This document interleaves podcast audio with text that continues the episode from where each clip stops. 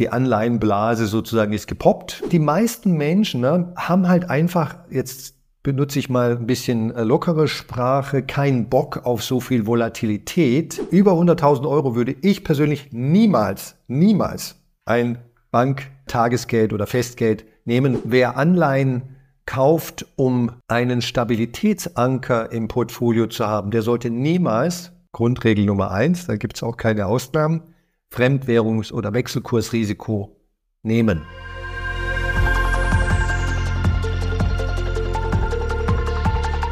Hallo zusammen, ich bin Susanne von JustETF und heute geht es um das Thema Anleihen und Anleihen-ETFs. Im vergangenen Jahr sind die Kurse von Anleihen-ETFs ja ziemlich abgestürzt, aber in letzter Zeit hört man immer wieder vom Comeback der Anleihen und iShares hat ja auch ein neues Produkt rausgebracht in dieser Hinsicht in Sachen Anleihen, nämlich die sogenannten I-Bonds. Und es tut sich also eine Menge und um das besser einzuordnen, habe ich mir einen Gast eingeladen, nämlich Gerd Kommer. Viele von euch kennen ihn vermutlich schon, aber diejenigen, die neu im Thema dabei sind, den stelle ich Ihnen ganz kurz vor. Er ist Finanzexperte, Vermögensverwalter und beschäftigt sich seit Jahrzehnten mit dem Thema ETFs. Er hat auch Finanzratgeber verfasst, zum Beispiel Souverän investieren mit Indexfonds und ETFs. Hallo Gerd, schön, dass du da bist. Freut mich, Susanne. Ich habe es ja eingangs erwähnt. Letztes Jahr sind die Kurse von Anleihen-ETFs ziemlich nach unten gegangen. Äh, bedeutet diese Korrektur, dass sie jetzt eher niedrig bewertet sind und damit in Zukunft quasi Luft nach oben ist? Also ist jetzt ein günstiger Zeitpunkt, um einzusteigen? Ja, das äh, kann man im Grunde genommen so sehen und so zusammenfassen. Ne? Also noch vor zwei Jahren gab es die Rede von der Anleihenblase. Ja, die Anleihenblase war ein äh, Begriff für sehr hohe Anleihenkurse. Wenn die Zinsen fallen, und das waren sie ja sozusagen 40 Jahre lang, das äh, kann man sich kaum vorstellen, das ist eine einzigartige Entwicklung in den letzten 300 Jahren.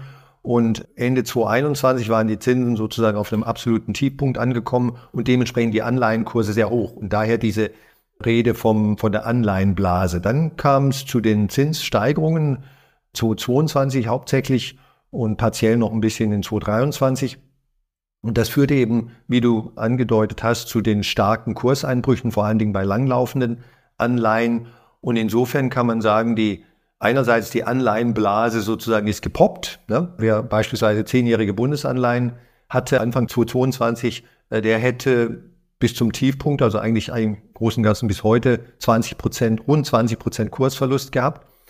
Aber das Ergebnis, und das ist eben das ganz Spezifische bei Anleihen, da gibt es einen großen Unterschied zu Aktien, ist, dass heute die Umlaufrenditen oder man könnte auch ein bisschen vereinfacht sagen, die Zinsen oder die laufenden Renditen von, von Anleihen in Zukunft gerichtet, die sind jetzt aufgrund eben der gestiegenen Zinsen natürlich weit attraktiver. Und insofern ist, sind wir klar aus dieser Nullzinsphase, äh, die die drei, vier Jahre dauerte bis Ende 2021 heraus. Ne? Und äh, zinstragende Investments und Anleihen im Speziellen sind wieder, äh, wieder ein attraktives oder attraktiveres Investment. Anleihen und Anleihen-ETFs, das ist ja nicht das allereinfachste Thema. Wie setzt sich denn die Rendite von Anleihen-ETFs zusammen? Für Anleihen im Allgemeinen, das gilt jetzt sozusagen für, für Anleihen-ETFs und einzelne Anleihen zusammen, ist es so, dass die äh, renditebestimmenden Faktoren äh, die, die Laufzeit oder der Fachjargon lautet Duration ist, also wie lange ist die Restlaufzeit der Anleihen, über die wir jetzt sprechen. Ne? Kurze, kurzfristige, kurzlaufende Anleihen haben im Allgemeinen ein geringes Zinsänderungsrisiko. Das heißt, dieses Phänomen, was wir vorhin besprochen haben, dass wenn die, die Marktzinsen steigen, dann wird eine Anleihe mit kurzer Restlaufzeit, die wird sich im Kurs kaum verändern. Bei einer wirklich langlaufenden Anleihe, egal ob Unternehmensanleihe oder Staatsanleihe, ist das eben anders. Da, die ist sehr marktzinssensibel. Das heißt also, wenn die Marktzinsen steigen, dann wird eine langfristige Anleihe mit langer Restlaufzeit im Kurs sinken. So eine grobe äh, Faustformel, die, die aber gar nicht schlecht funktioniert, ist äh, folgende. Wenn das Zinsniveau um einen Prozentpunkt steigt, dann multipliziere ich dieses Delta, also diesen einen Prozent Anstieg mit der Restlaufzeit. Also eine zehnjährige Bundesanleihe würde dementsprechend, wenn die Zinsen um zwei Prozentpunkte steigen, zwei Prozentpunkte mal zehn, die Restlaufzeit ist zehn Jahre, äh, würde die um 20 Prozent einbrechen. Die Formel stimmt nur so ganz grob und überzeichnet die tatsächliche Zinssensibilität so ein bisschen, aber so kann man sich das ungefähr vorstellen. Also Zinsdelta sozusagen in Prozentpunkten mal Restlaufzeit in Jahren.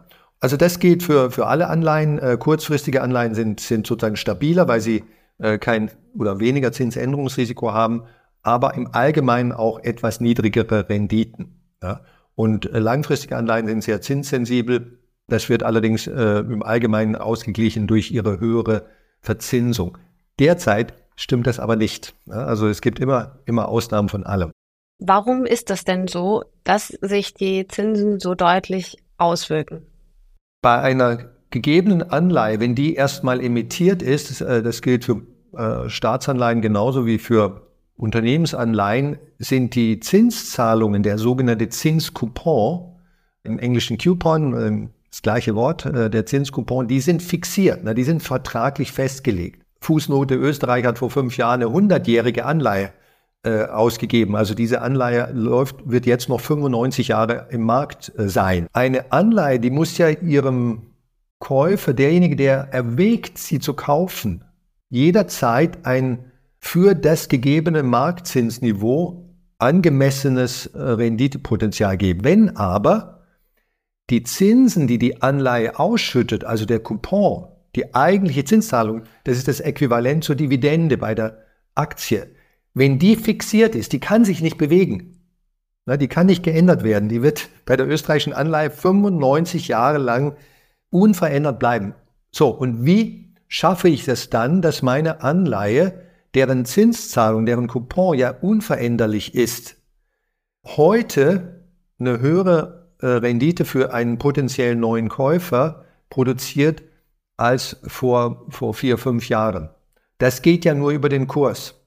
Nehmen wir jetzt mal eine zehnjährige Anleihe ne? und die hat einen Coupon von zwei Prozent. Also die zahlt im, im Jahr zwei Prozent äh, von, wenn, wenn die auf 100 Euro gestückelt ist, dann kriege ich zwei Euro Zinsen im Jahr. Aber am Tag, als die ausgegeben wurde, emittiert wurde, waren die Zinsen beispielsweise zwei Prozent. Dann ist der Kurs 100. Jetzt gehen die Zinsen auf vier, die Marktzinsen auf vier Prozent hoch. Und wir sind ein Jahr später, aber die Anleihe zahlt immer noch nur zwei Euro im Jahr. Ja? Aber jeder, der sie kauft, der wird sagen, ich möchte aber für die restlichen neun Jahre ist das Marktzinsniveau jetzt vier Prozent annahmegemäß. Äh, da möchte ich aber vier Prozent im Jahr verdienen. Und das geht nur, indem der Kurs dieser Anleihe deutlich fällt. Ich kriege dann immer noch im Jahr zwei Euro, aber da der Kurs jetzt, sagen wir mal, auf von 100 Euro auf 85 Euro gefallen ist, und wenn ich die Anleihe noch neun Jahre halte, dann kaufe ich sie heute für 85 Euro und kriege in neun Jahren 100 Euro zurück. Plus die zwei Euro jedes Jahr Zinsen. Und wenn man das finanzmathematisch dann korrekt berechnet, ergibt sich daraus zwei Euro im Jahr plus 15 Euro Kursgewinn am Ende. Nach neun Jahren ergeben sich die vier Prozent Marktzinsen. Und was ist jetzt der Unterschied zwischen Einzelanleihen und Anleihen-ETFs? Der erste Unterschied ist, dass bei Anleihen-ETFs, das wird jedem einleuchten, natürlich mehrere Anleihen drin sind, die der Index, der Anleihenindex vorgibt. Also ich habe da Diversifikation. Spielt eigentlich nur bei Unternehmensanleihen eine Rolle, weil bei Staatsanleihen, ETFs, also sagen wir mal, wenn du jetzt ähm, auf deutsche Staatsanleihen, äh, ETFs in, in deutsche Staatsanleihen, Entschuldigung, einen ETF kaufst, äh, da ist ja der Schuldner, also der Emittent, immer die Bundesrepublik Deutschland. Ich kann zwar unterschiedliche Anleihen drin haben, aber da wird's, da habe ich keinen großen Diversifikationsvorteil deswegen. Aber bei Unternehmensanleihen macht das einen großen Unterschied. Ne? Also ich habe den Diversifikationsvorteil, den Streuungsvorteil. Der zweite große Vorteil ist, dass bei einem Anleihen-ETF die Duration, also diese Restlaufzeit, über die ich vorhin ziemlich langatmig gesprochen habe, die bleibt statisch. Wenn ich mir wieder meine deutsche Staatsanleihe kaufe, na, die hat heute noch neun Jahre Restlaufzeit, bis sie fällig ist, und lege mir die ins Depot rein, die wird diese Restlaufzeit ja eine äh, starke, starke Auswirkung auf die Verzinsung hat, die wird ja jeden Tag einen Tag kürzer. Also streng genommen habe ich jeden Tag mit meiner deutschen Staatsanleihe, meiner einzelnen Anleihe, ein klein wenig anderes Wertpapier im Depot. Das ist nicht der Fall bei einem Anleihen-ETF, weil dort die Duration, diese Restlaufzeit statisch gehalten wird.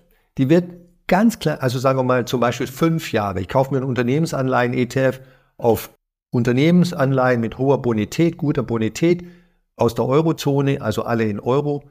Und diese Restlaufzeit in diesem Portfolio mit vielleicht 300 verschiedenen Anleihen. Sozusagen der Index gibt eine Laufzeit vor von, sagen wir mal, fünf Jahren.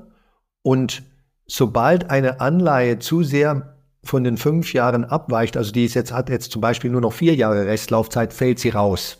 Dann wird die verkauft und durch eine andere Anleihe mit sechs Jahren Restlaufzeit ersetzt. Und im Durchschnitt hat der ganze Anleihenkorb, die, die ganzen 300 Anleihen, haben eine gewichtete Durchschnittslaufzeit von fünf Jahren.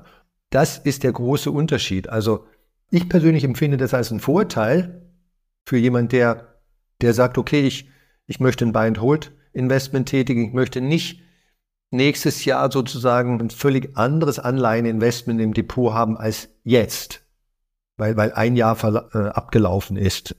Und diesen Vorteil haben eben Anleihen-ETFs, also sie halten die Duration stabil. Deswegen kann man einzelne Anleihen und Anleihen-ETFs eigentlich nicht wirklich miteinander vergleichen. Einmal habe ich keine, bei der einzelnen Anleihe keine Diversifikation und zum Zweiten habe ich eine ständig sich reduzierende Restlaufzeit und die, die verändert den Charakter meiner, äh, mein, meines Investments. Aber auch ein bisschen platt vielleicht, aber Rendite gibt's ja nicht ohne Risiko. Also welche Risiken habe ich denn? Bei einer Anleihe äh, gibt es grundsätzlich sozusagen das Thema Laufzeitrisiko. Darüber haben wir jetzt äh, viel gesprochen. Also wenn die Zinsen, die Marktzinsen steigen, dann wird unter sonst gleichen Umständen eine Anleihe im Kurs zurückgehen. Anleihen mit kurzer Restlaufzeit wenig bis gar nicht. Anleihen mit langer Restlaufzeit unter Umständen sehr stark. Risiko Nummer eins. Das zweite äh, Risiko ist das sogenannte Ausfallsrisiko mit oder ohne S dazwischen, Ausfall oder Ausfallsrisiko. Man könnte auch sagen Bonitätsrisiko, Gegenparteirisiko. Da gibt es ganz viele äh, verschiedene Namen, alle für das äh, eigentlich gleiche Phänomen. Der Emittent ähm, äh, dieser Anleihe könnte ja pleite gehen, könnte ausfallen. Na, wenn ich eine Anleihe kaufe von BMW oder von der Deutschen Bank oder von Tesla, ist im Prinzip ja möglich, dass diese Unternehmen pleite gehen und ähm, das, was sie mir schulden, ne, also das Anleiheninvestment, das ist ja so eine Art Kredit, den ich Tesla gebe, wenn ich eine Tesla-Anleihe kaufe, dass äh, Tesla mir äh, mein Geld am Ende der Laufzeit nicht zurückzahlen kann. Und es ist nicht nur eine Frage dieses Ausfallsrisiko von an dem einen Tag können Sie zahlen oder nicht zahlen. Wenn der Markt der Markt glaubt, Tesla wird diese Anleihe, die in einem Jahr oder in fünf Jahren fällig werden wird, möglicherweise nicht zurückzahlen können, dann wird der Kurs jetzt schon runtergehen. Ein dritter wichtiger Gesichtspunkt ist die Währung. Also natürlich haben, wenn ich jetzt als äh, in Deutschland ansässiger, in der Eurozone ansässiger Anleger eine Dollaranleihe kaufe, in Dollar, zum Beispiel von Tesla, oder ich könnte auch ein ETF auf US-Staatsanleihen kaufen in Dollar, dann habe ich natürlich auch das Währungsrisiko. Ne? Der, der Wechselkurs zwischen Euro und Dollar schwankt halt im Zeitablauf sehr stark. Und dann kommt sozusagen noch diese zusätzliche, äh, dieses zusätzliche Wechselkursrisiko hinzu. Wer Anleihen kauft, um einen Stabilitätsanker im Portfolio zu haben, der sollte niemals, Grundregel Nummer eins, da gibt es auch keine Ausnahmen, Fremdwährungs- oder Wechselkursrisiko nehmen. Das heißt, äh, wenn ich mir jetzt zum Beispiel Anleihen-ETFs anschaue, die auf US-Dollar laufen und feststelle, okay, ich habe einen ähnlichen Anleihen-ETF, was äh, Restlaufzeit angeht beispielsweise und die Bonität, der in Euro ist und der ist äh, meinetwegen ein Prozentpunkt niedriger, dann sollte ich trotzdem lieber den ETF in Euro nehmen. Richtig, genau. Ja, also 100 Prozent korrekt. Ne? Natürlich sind amerikanische Zinsen, ob das jetzt Staatsanleihezinsen sind oder äh, Unternehmensanleihenzinsen, je nach äh, Laufzeit zwischen einem und zwei Prozentpunkten pro Jahr höher heute, also aktuell, als die Zinsen im Euro-Raum. Also ich, auf den ersten Blick habe ich mal ein bis zwei Prozentpunkte höhere Zinsen. Das sieht ja verlockend aus. Aber ich spekuliere mit zu einem Investment dann halt einfach auf den äh, Dollar-Euro-Wechselkurs. Und davon rate ich ab. Also zumindest, wenn ich sage, ich möchte hier eigentlich ein stabilisierendes Element in meinem Portfolio haben. Ich möchte eben gerade nicht so ein hohes Risiko wie mit Aktien haben. Also nur wer, wer, wer bewusst mit Währungen spekulieren möchte, auf Wechselkurse spekulieren möchte, rate davon ab. Der könnte das machen, aber, aber als Stabilitätsinvestment ist, ist Wechselkursrisiko keine gute Idee. Dann gibt's noch so ein paar andere Dinge, die den, äh, die Rendite und das Risiko von Anleihen beeinflussen können, die aber insgesamt von ihrer Bedeutung her nicht so wichtig sind. Zum Beispiel Besicherung. Ne, ist, die meisten Anleihen sind nicht besichert. Also eine Staatsanleihe ist nie besichert. Aber Unternehmensanleihen, da gibt es welche mit Besicherung. Die berühmtesten Fälle sind sogenannte Pfandbriefe. Ein Pfandbrief ist eine Unternehmensanleihe, die von einer Bank emittiert wurde und mit Grundschulden, manche sagen auch falsch Hypotheken, ist also rechtlich nicht der richtige Ausdruck, mit Grundschulden auf äh, Immobilien besichert sind. Das heißt also, wenn die Bank pleite gehen sollte, die ja zunächst mal mein, mein äh, Schuldner ist als, als Anleiheinvestor, dann wäre ich bei einem Pfandbrief immer noch wahrscheinlich auf der sicheren Seite, weil diese äh, Hypotheken oder äh, Grundschulden auf diesen Grund, Grundstücken, die sind meine Sicherheit als Pfandbriefgläubiger. Es gibt bei Unternehmensanleihen noch viele Gimmicks, auf die gehe ich jetzt nicht ein die sind eigentlich nur relevant, wenn ich einzelne Unternehmensanleihen investiere. Also zum Beispiel Call Risk. Also wenn die Zinsen steigen, dann könnte äh, BMW vielleicht das Recht haben, die, Zins, die Anleihe vorzeitig, vorzeitig zurückzuzahlen. Und das möchte ich eigentlich als Anleiheninvestor nicht haben. Aber solche Sachen gibt es auch. Bei Unternehmensanleihen stellt sich mir die Frage, warum soll ich die eigentlich kaufen, wenn ich nicht stattdessen auch eine Aktie kaufen kann, also gleich direkt am Unternehmen beteiligt sein kann? Was ist der Vorteil von einer Unternehmensanleihe? Also zunächst mal sind Unternehmensanleihen äh, deutlich, deutlich weniger volatil, also schwanken im Zeitablauf äh, wesentlich weniger als die Aktien derselben Unternehmen. Ne? Also wenn ich jetzt Siemens hernehme, Siemens hat eine Aktie übrigens und als ich das letzte Mal schaute, 40 verschiedene Anleihen. Das ist auch einer der Gründe, warum der Anleihenmarkt so kompliziert ist. Es gibt einfach so viele verschiedene Anleihen. Wenn ich die Siemens Aktie kaufe versus eine normale Anleihe von Siemens, dann habe ich zwei Siemens Investments. Ich bin also immer sozusagen vom Wohl und Weh desselben ökonomischen Motors Siemens, die Ertragskraft von Siemens abhängig. Aber einmal als Aktionär bin ich sozusagen mehr Risiko ausgesetzt als, als Anleihengläubiger.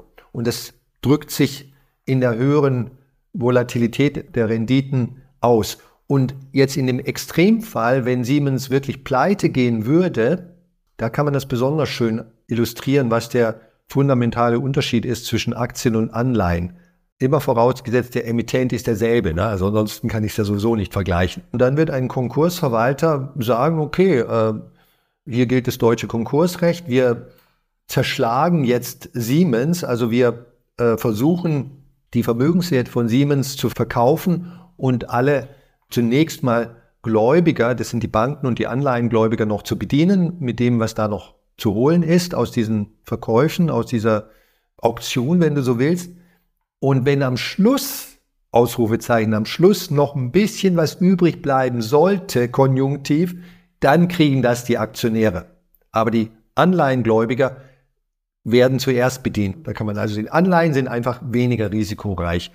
Aber sie haben auf lange Sicht genau deswegen auch nicht das gleiche Renditepotenzial wie Aktien.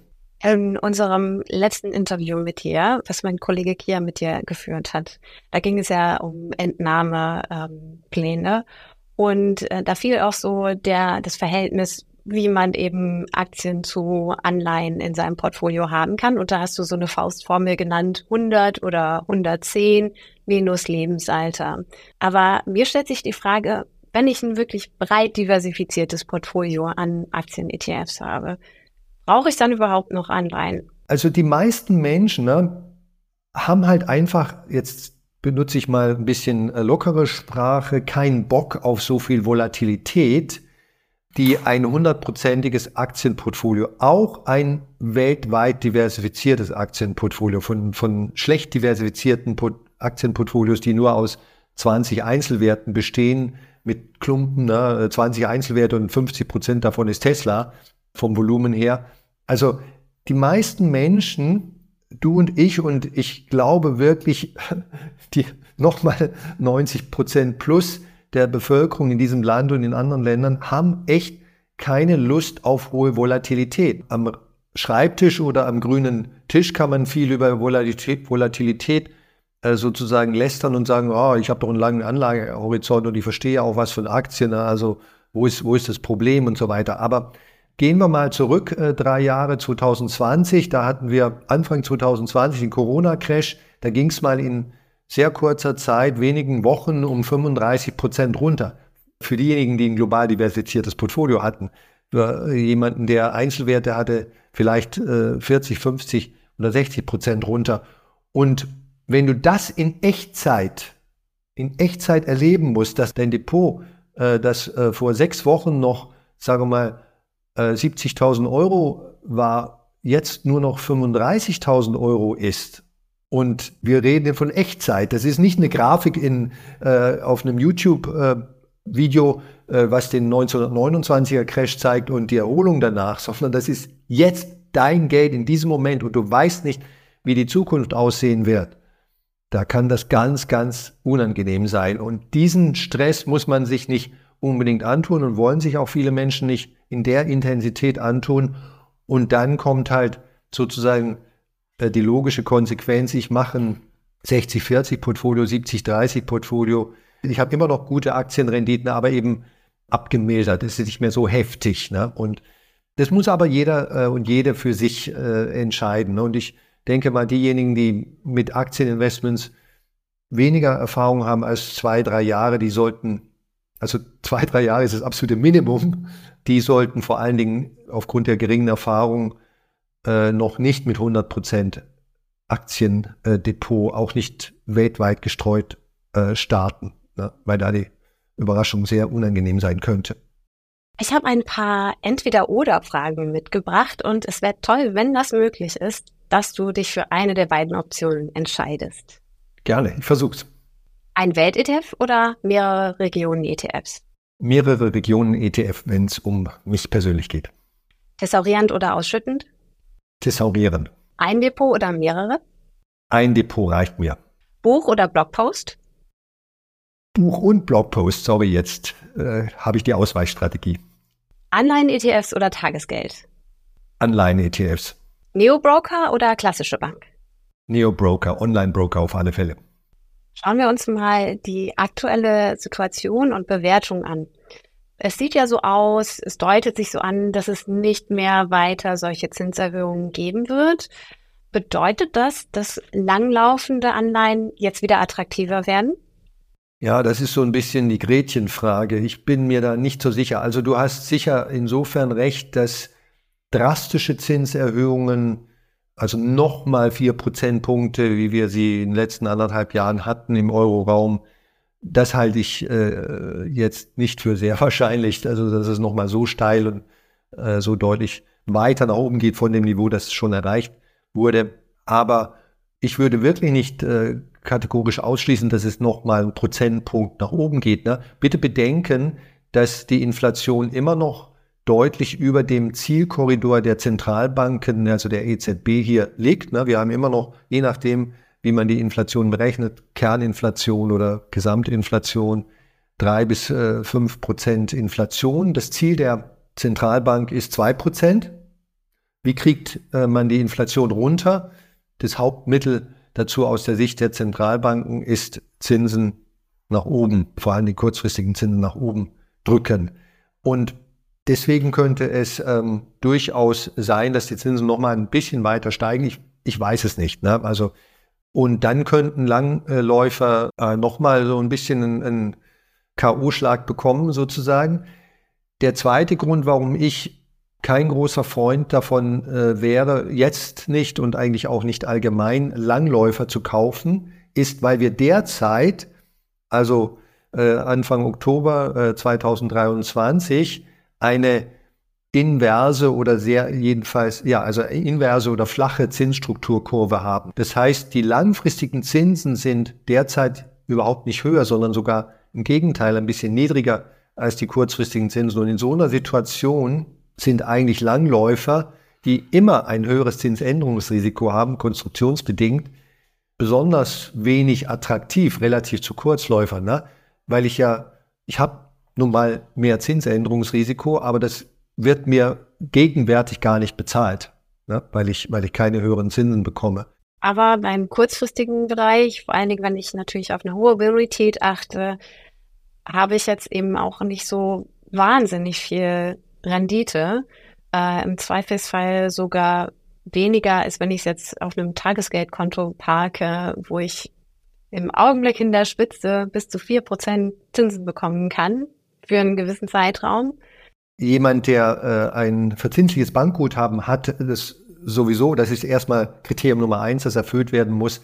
Das muss, muss, muss innerhalb der staatlichen oder gesetzlichen Einlagensicherung sein. Also für die wenigen Glücklichen unter den Zuschauern, die über 100.000 Euro also anzulegen haben für, für verzinsliche Anlagen, die müssen sich äh, über diese Dinge äh, Gedanken machen. Also die staatliche oder gesetzliche Einlagensicherung in der EU geht halt nur bis 100.000 Euro.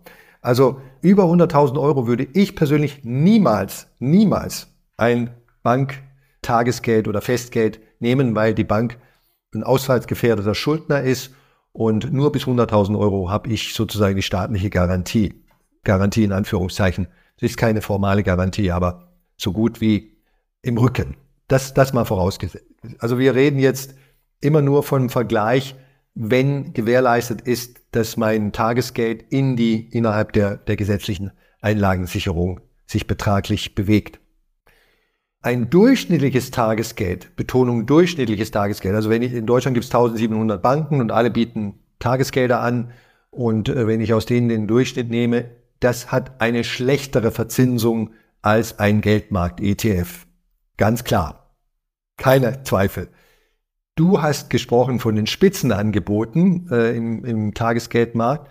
Also wenn man so will, Lockvogelangebote, die mit Bedingungen verknüpft sind, also vier Prozent, teilweise sogar etwas über vier Prozent aktuell, äh, während du mit einem Geldmarkt-ETF irgendwo so bei Staatsanleihen so um die drei Prozent äh, verdienst. Bei Unternehmensanleihen geht es auch schon über vier Prozent.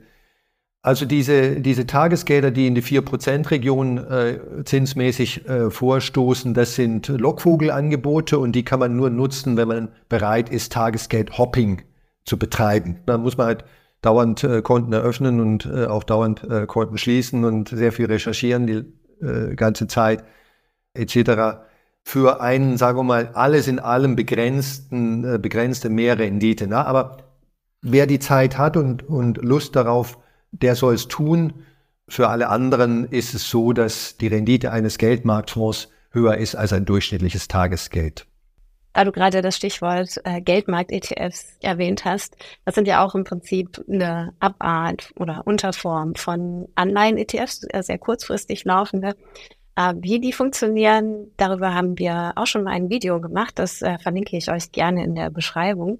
Ich würde jetzt gerne nochmal auf das Thema iBonds zurückkommen, was ich ganz am Anfang erwähnt habe, dieses neue Produkt von iShares. Man kann im Prinzip sagen, es ist eine Mischung aus Anleihen-ETFs und Anleihen. Also sie haben die Diversifizierung, die ETFs bieten, aber sie haben eine fixe Laufzeit. Und am Ende dieser Laufzeit wird dieser iBond-ETF geschlossen. Wie schätzt du dieses Produkt ein? Was hältst du davon und wem bringt es eigentlich was? Also grundsätzlich, äh, wie du gesagt hast, äh, sind iBonds Anleihen-ETFs, die von iShares beziehungsweise BlackRock äh, herauskamen für die USA und äh, in den Euromarkt. Bisher gibt es, glaube ich, erst drei oder vier, ich weiß nicht genau. Schön wäre es, wenn es für jede beliebige Restlaufzeit ein Jahr, zwei Jahre, drei Jahre, vier Jahre, fünf Jahre, zehn Jahre und so weiter so einen ETF gäbe. Im Moment gibt es äh, nur für wenige Restlaufzeiten, aber wir haben jetzt auf jeden Fall einen Anfang. Wer in der Situation ist zum Beispiel, der sagt, okay, in drei Jahren ich habe hier 50.000 Euro als Beispiel, ist egal über welche Summe wir sprechen.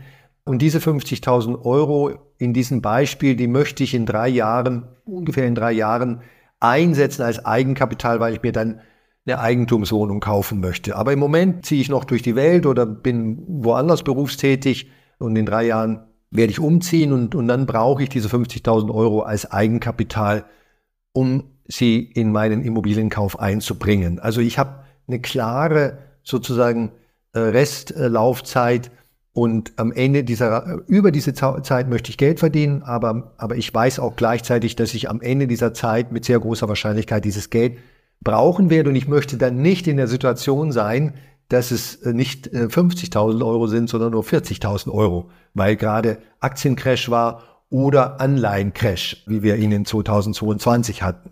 Und dafür, für so eine Situation sind solche, sind einzelne Anleihen, vor allen Dingen einzelne Staatsanleihen äh, oder eben solche I-Bonds auf Unternehmensanleihen eigentlich eine clevere Idee, ne? weil, ich, weil ich so eine Punktlandung konstruieren kann. Ne? Ich werde am Ende dieser, fünf, dieser drei Jahre werde ich meine 50.000 Euro zurückbekommen. Zwischenzeitlich bekomme ich 4% Zinsen oder sowas.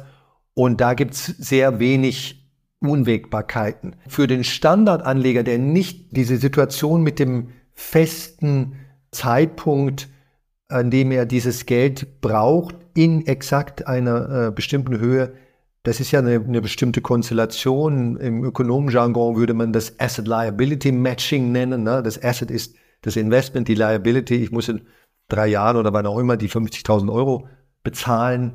Also wer nicht in dieser Situation ist und eher so einen offenen Horizont hat, äh, weil er, er oder sie, sagen wir mal, dein Alter hat und erstmal noch 30 Jahre Vermögensaufbau betreiben möchte, aber eben nicht in, in drei Jahren jetzt die, die Wohnung kaufen möchte und so weiter. Also wenn, wenn, wenn wir eine normalere Situation haben, vor allem im Vermögensaufbau, dann sehe ich, muss ich sagen, keinen großen Grund für diese I-Bonds, sondern da würde ich dann empfehlen, stattdessen einen ganz normalen Anleihen, Unternehmensanleihen, ETF mit drei Jahre Restlaufzeit, fünf Jahre Restlaufzeit, da muss ja jeder für sich entscheiden, halte ich dann für besser. Ne? Ja, ich glaube, das war ein ziemlicher Ritt durch das Thema Anleihen und Anleihen-ETFs und ich glaube, wir haben jetzt alle einen ganz guten Einblick darin bekommen, wie dieses Finanzinstrument funktioniert und wie man es für sich nutzen kann. Vielen Dank für das Gespräch. Gerne, Susanne. Bis zum nächsten Mal. Und dir vielen Dank fürs Zuhören. Wenn dir der Podcast gefallen hat, dann lass uns doch ein Abo da. Und wir freuen uns natürlich auch über eine gute Bewertung auf Spotify, Apple Podcast oder in der Podcast-App deiner Wahl. Vielen Dank an Anja für die Redaktion und Johannes für die Post. Du hörst Just ETF, den Podcast mit mir, Susanne. Dir viel Erfolg beim Anlegen und bis zum nächsten Mal.